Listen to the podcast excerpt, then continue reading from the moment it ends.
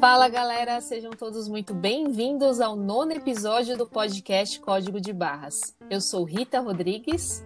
E eu sou Elaine Carreiro. E o tema de hoje é 13 terceiro. Qual é a melhor forma de usar esse benefício?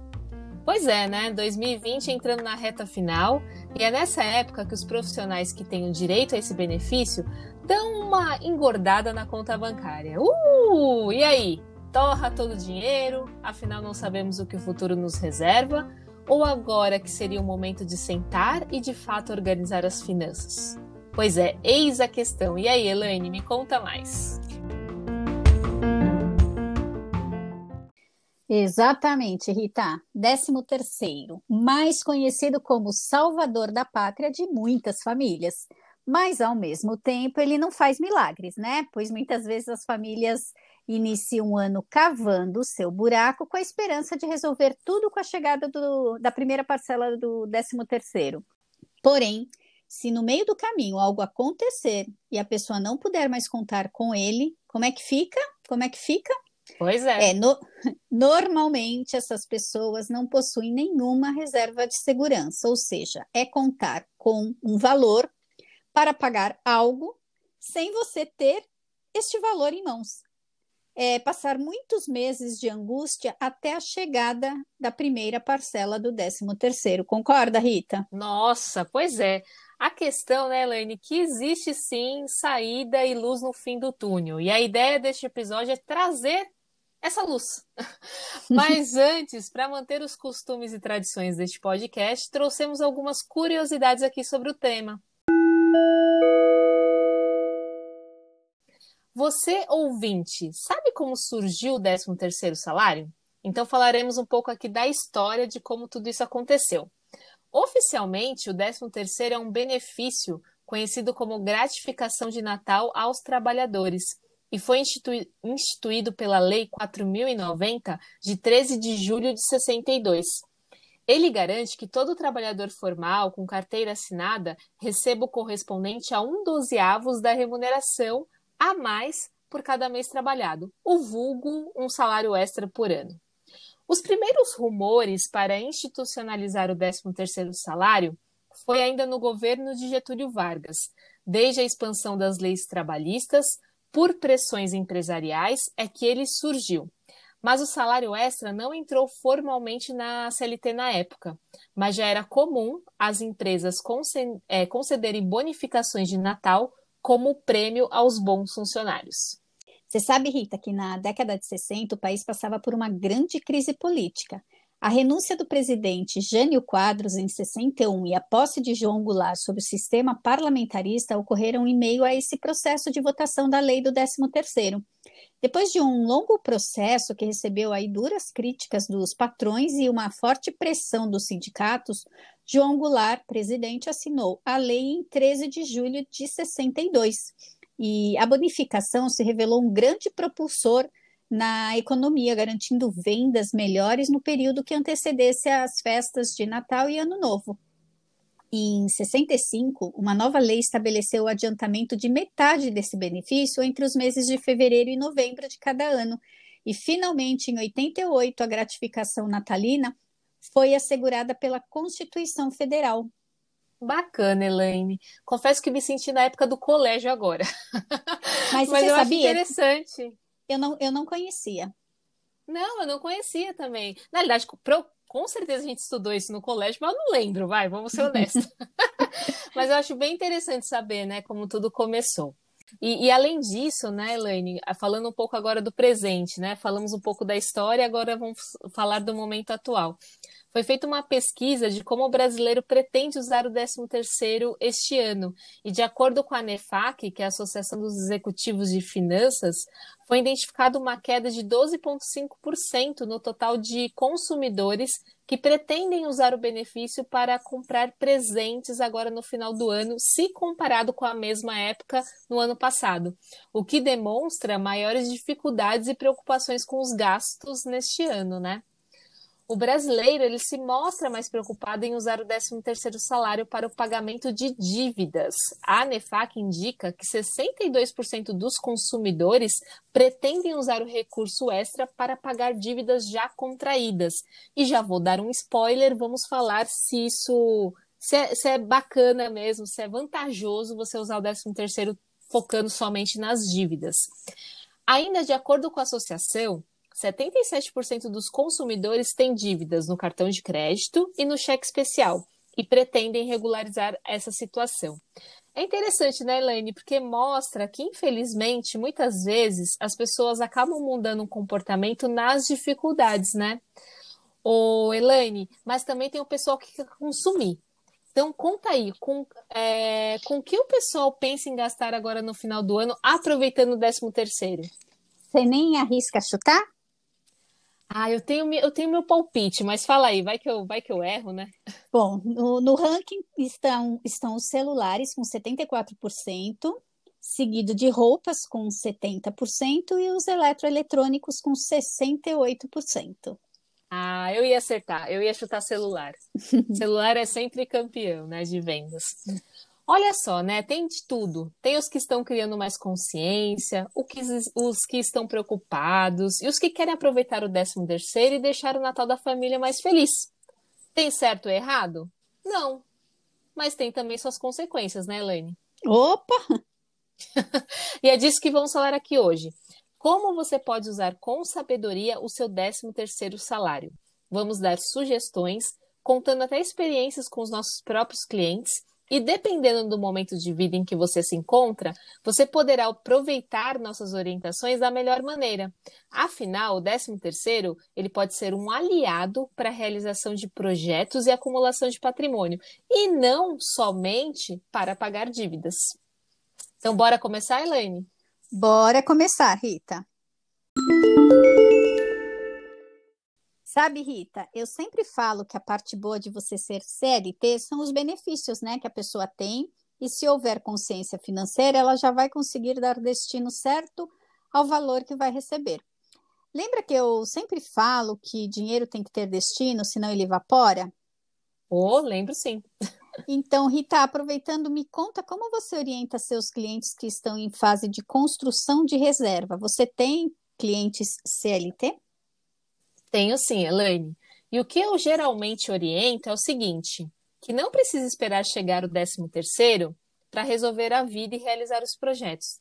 Na realidade, né, mundo ideal é que você já considere o 13 terceiro e os bônus, quando é possível prever, já dentro da sua renda anual e o que você quer realizar ao longo deste período, de acordo com seus objetivos. Ou seja, é uma construção ao longo do tempo, né? E não apenas um mês. Então, esses clientes que já estão mais planejados, eles acabam aproveitando o 13 terceiro ou para complementar ou até para acelerar o processo de reserva, de construção da reserva, né? Ou para investir para algum objetivo específico, ou alguns já até guardam para as contas do início do ano, que muita gente acaba esquecendo, ou sei lá, não quer lembrar mesmo, né? Só vai pensar nisso no ano que vem. Agora, para clientes que ainda estão arrumando a casa, o 13º acaba entrando como um adicional mais para compensar algum rombo no orçamento. Então, Helena, eu diria que tem as duas situações, viu? Sabe, Rita, meus clientes CLT, na grande maioria, são endividados. E, portanto, o primeiro ano é mais delicado, realmente. Eles chegam até mim sabendo que têm várias dívidas, mas muitas vezes não sabem nem dizer quais são. Então, além de mapear essas dívidas, eu preciso realmente fazer o raio-x da vida financeira e avaliar o que será feito com o 13 terceiro. E vou te falar, é um tremendo desafio. É, algumas vezes eu preciso avaliar, inclusive, aquelas despesas do início de janeiro, porque eles não têm o valor disponível, né? E é muito comum me deparar com os clientes que já estão contando com o 13 terceiro para cobrir, cobrir cheque especial, empréstimos e os gastos de final de ano. Então, é, como tem no começo do ano as despesas de PVA, material escolar, e PTU, entre outras despesas, ainda assim, a princípio, é, eles até vão conseguir co cobrir um buraco no final do ano, mas chega em janeiro já começam a cavar outro. Então eu percebo que muitos também me procuram com aquele pragmatismo. Eles mesmos vêm com a, a solução pronta, mas porque eles estão tomados pela emoção. Então eu preciso parar, pedir para respirar e começar realmente pelo básico, relacionar tudo, todas as receitas, todas as despesas. E até eu falo que faço uma analogia né, com quebra-cabeça. Eu, eu digo, olha, juntos vamos montar esse quebra-cabeça, ou seja, montar alguns cenários, né, para ver melhor onde vai se, se encaixar o décimo terceiro. Eu digo que o primeiro ano é o mais doloroso e eu enfatizo o quanto é importante mapear e contar, inclusive, com a disciplina do cliente, porque depois já vira, já vira um hábito e fica tudo mais leve, sabe? Ah, exatamente, Elaine. É questão da engrenagem, né, que começa a girar. Mas com certeza, na maioria dos casos, o primeiro ano é bem, bem desafiador. E adicional a isso, porque a gente nem citou aqui, mas tem empresas que pagam também o 14 salário, né, Elaine? Ô, oh, maravilha, né? Pois é. Ou seja, é mais um adicional para a pessoa se organizar se ela for planejada, ou ela pode se afundar até mais, né, Elaine? É, e o 14 ele acaba ajudando, né, a flexibilizar aí algum, alguns projetos, né? Com certeza, nossa, ajuda pra caramba. E me conta, quando você já determina o décimo, o destino do décimo terceiro, como você prepara o endividado para o próximo ano?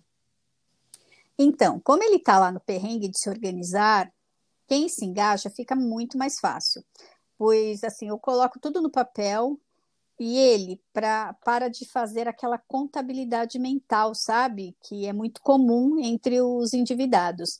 Eu digo que contra fatos não há argumentos. Então, eles já sabem mais ou menos quais são os gastos do início do ano.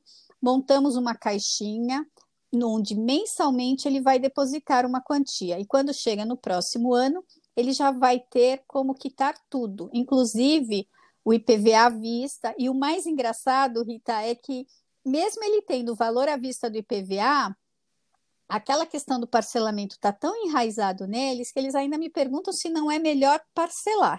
Nossa, Elaine, você me fez lembrar. Eu percebo isso também, sabia, nos meus atendimentos. É uma vontade de parcelar tudo, mesmo tendo dinheiro. Aí eu falo, para de poluir o orçamento. É, vai ser muito mais fácil a sua gestão. Mas eu também percebo que é um processo de educação mesmo, né? É.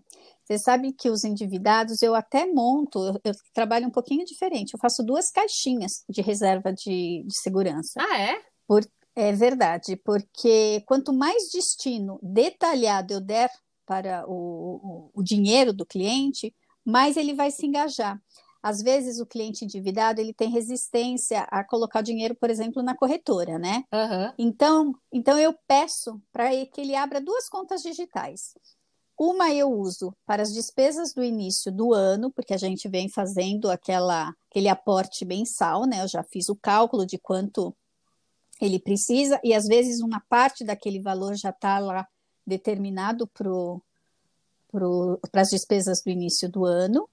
E a outra reserva, ah, por que, que eu faço? E a outra reserva é para a reserva normal mesmo, a outra caixinha, né? Uhum. E, por que, e por que, que eu faço isso, Rita? Porque o cliente que tem dificuldade de ver, né? Ele não pode ver o dinheiro parado. Eu falo que é para proteger o dinheiro dele dele mesmo. Entendi. Sabe? Eu acredito que seja melhor ficar longe do banco que ele costuma usar.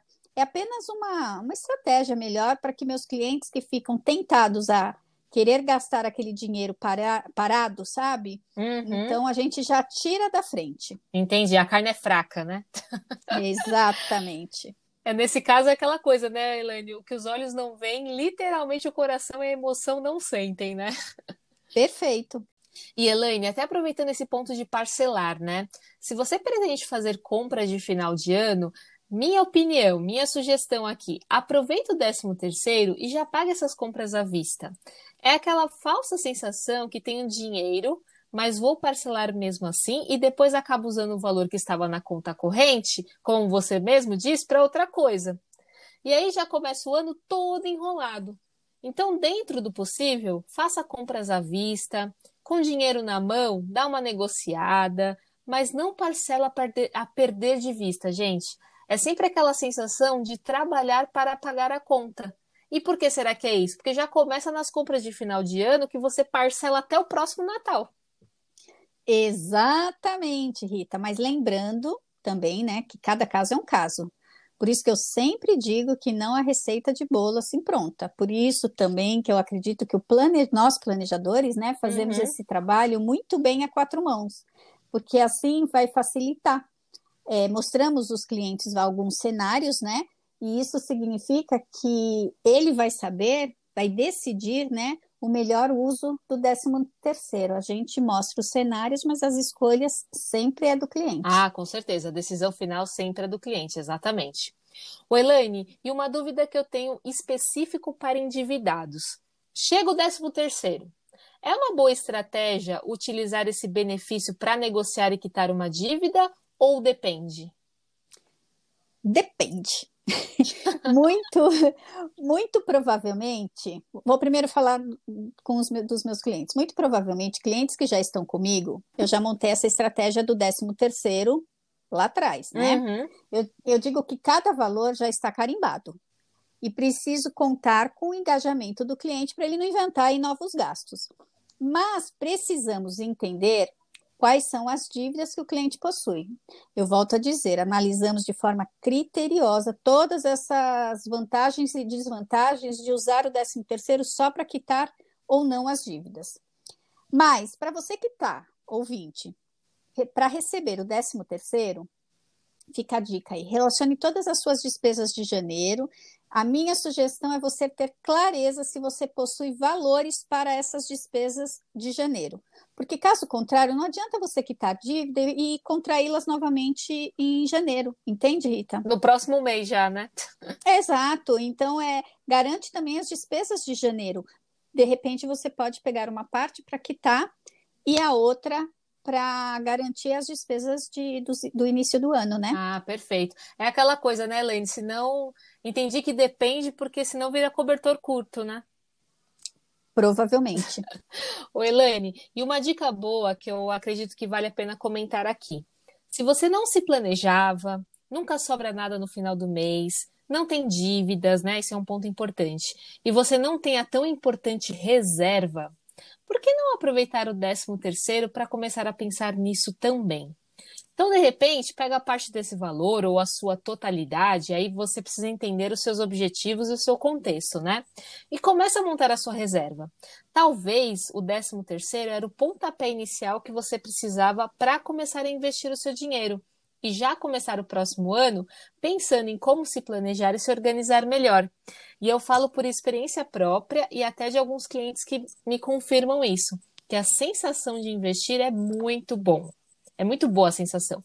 E como muitas vezes a reclamação é que nunca sobra no final do mês, e já te falo que se for esperar sobrar, vai ser difícil mesmo. Mas aí fica para um outro bate-papo em outro episódio, né, Elaine? Senão a gente vai se prolongar muito aqui. É. É.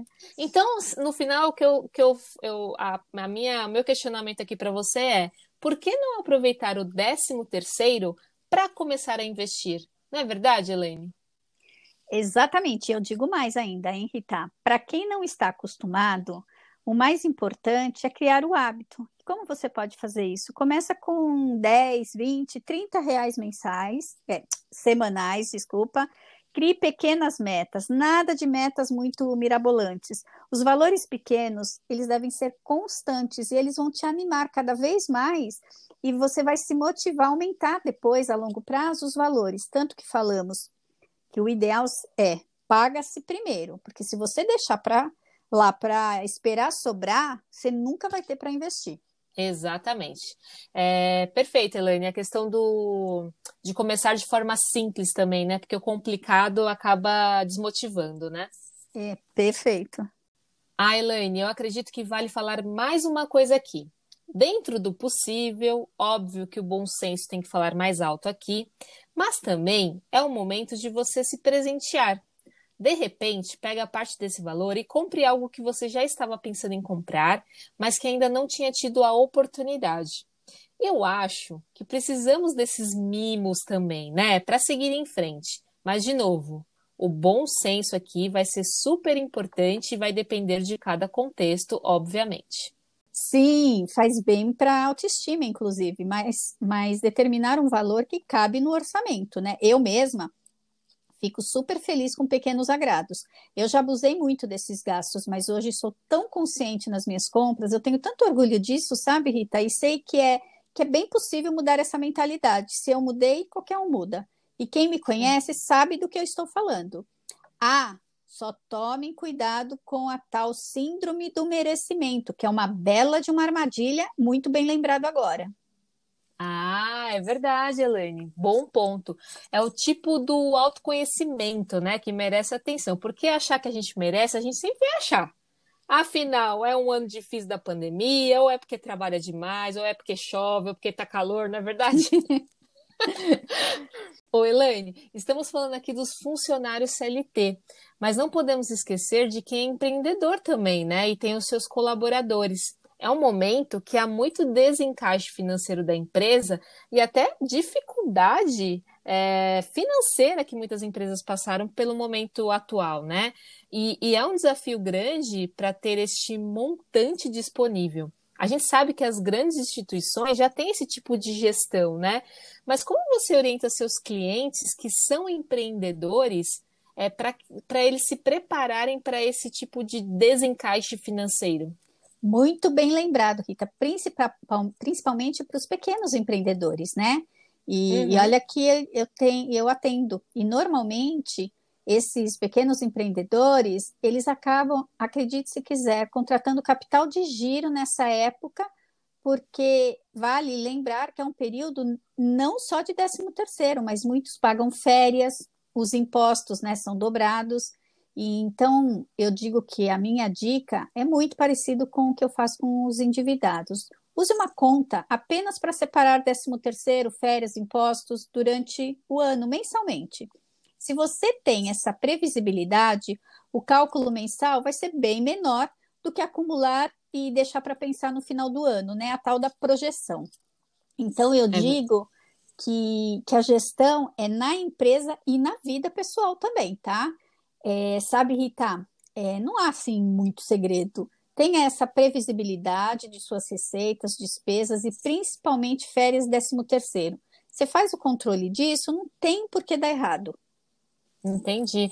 É a questão, né, Elaine, que a gente sempre fala aqui da famosa clareza, né? Parece Isso. que a gente repete, mas é, mas é para frisar mesmo, que é importante. Isso mesmo. Né? Quando você tem a clareza, eu digo que você tem poder nas mãos, e nada melhor do que criar essa consciência e aproveitar um novo ano que está chegando para se preparar. Afinal de contas, isso a gente não pode falar que é imprevisto, porque dezembro, final de ano, todo ano vai ter, né? Com certeza. E que bom a gente estar nele todo ano, né? Exatamente, é isso aí.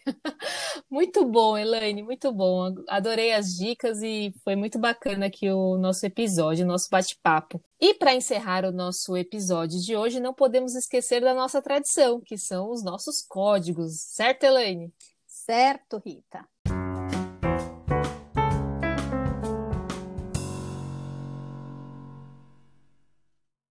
E aí, Elaine, qual é o seu código de hoje? Meu código de hoje é carimbar. Ué, que palavra estranha, como assim carimbar, né? Mas você sabe que eu aprendi com uma amiga, educadora financeira, e sempre fez todo sentido para minha vida pessoal. Quando eu passei a carimbar o dinheiro e dar destino para ele, dificilmente eu tive prejuízo ou desperdício. Olha, tenha certeza disso. Se você carimbar o seu dinheiro, se ele não tem como ele ficar ali parado na conta, ele precisa ter destino, ou seja, carimbar, este é para as despesas de janeiro, esses são para as minhas despesas de lazer, esse valor é para os meus investimentos. E aí, quando chega o décimo terceiro, você também vai saber carimbar o, esse valor. E é de forma muito consciente. Você não vai inclusive, correr o risco mais de se afundar em compras desnecessárias.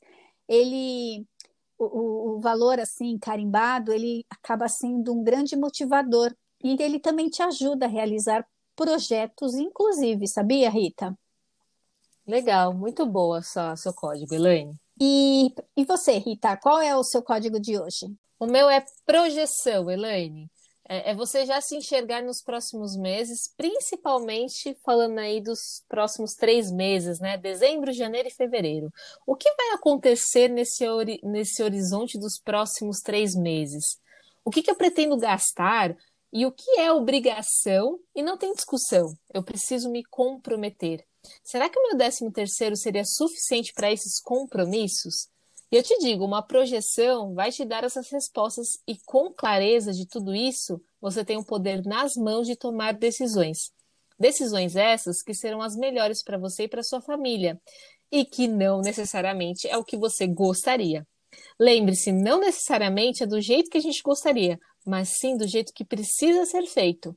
Então aproveite essa oportunidade que você vai ter para tomar decisões mais assertivas eu tenho certeza que o seu futuro vai lhe agradecer. Afinal de contas, 13 terceiro tem todo ano, pelo menos enquanto a gente grava esse podcast aqui. E você se planejando, você pode e deve utilizar esse benefício para os seus sonhos e projetos, ou seja, para você. Adorei a combinação das palavras. Foi muito boa. O conjunto da obra é um sucesso, é. né? E é isso, né, Elaine? Encerramos por aqui? com missão cumprida. É isso aí, é isso aí. Muito bom. Começando aí o próximo mês, é, trazendo essa, esse conteúdo aí para o pessoal ter mais consciência aí da, das tomadas de decisão. Dá tempo, né? Porque vai cair agora, então tá fresquinho aí o tema, né? Exato. Boa, muito obrigada então, minha parceira Elaine, pelas contribuições de sempre e até o próximo episódio.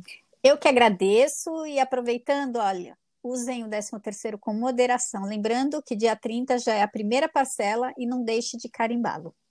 É isso aí. Até mais, Rita. Beijo, tchau. Tchau.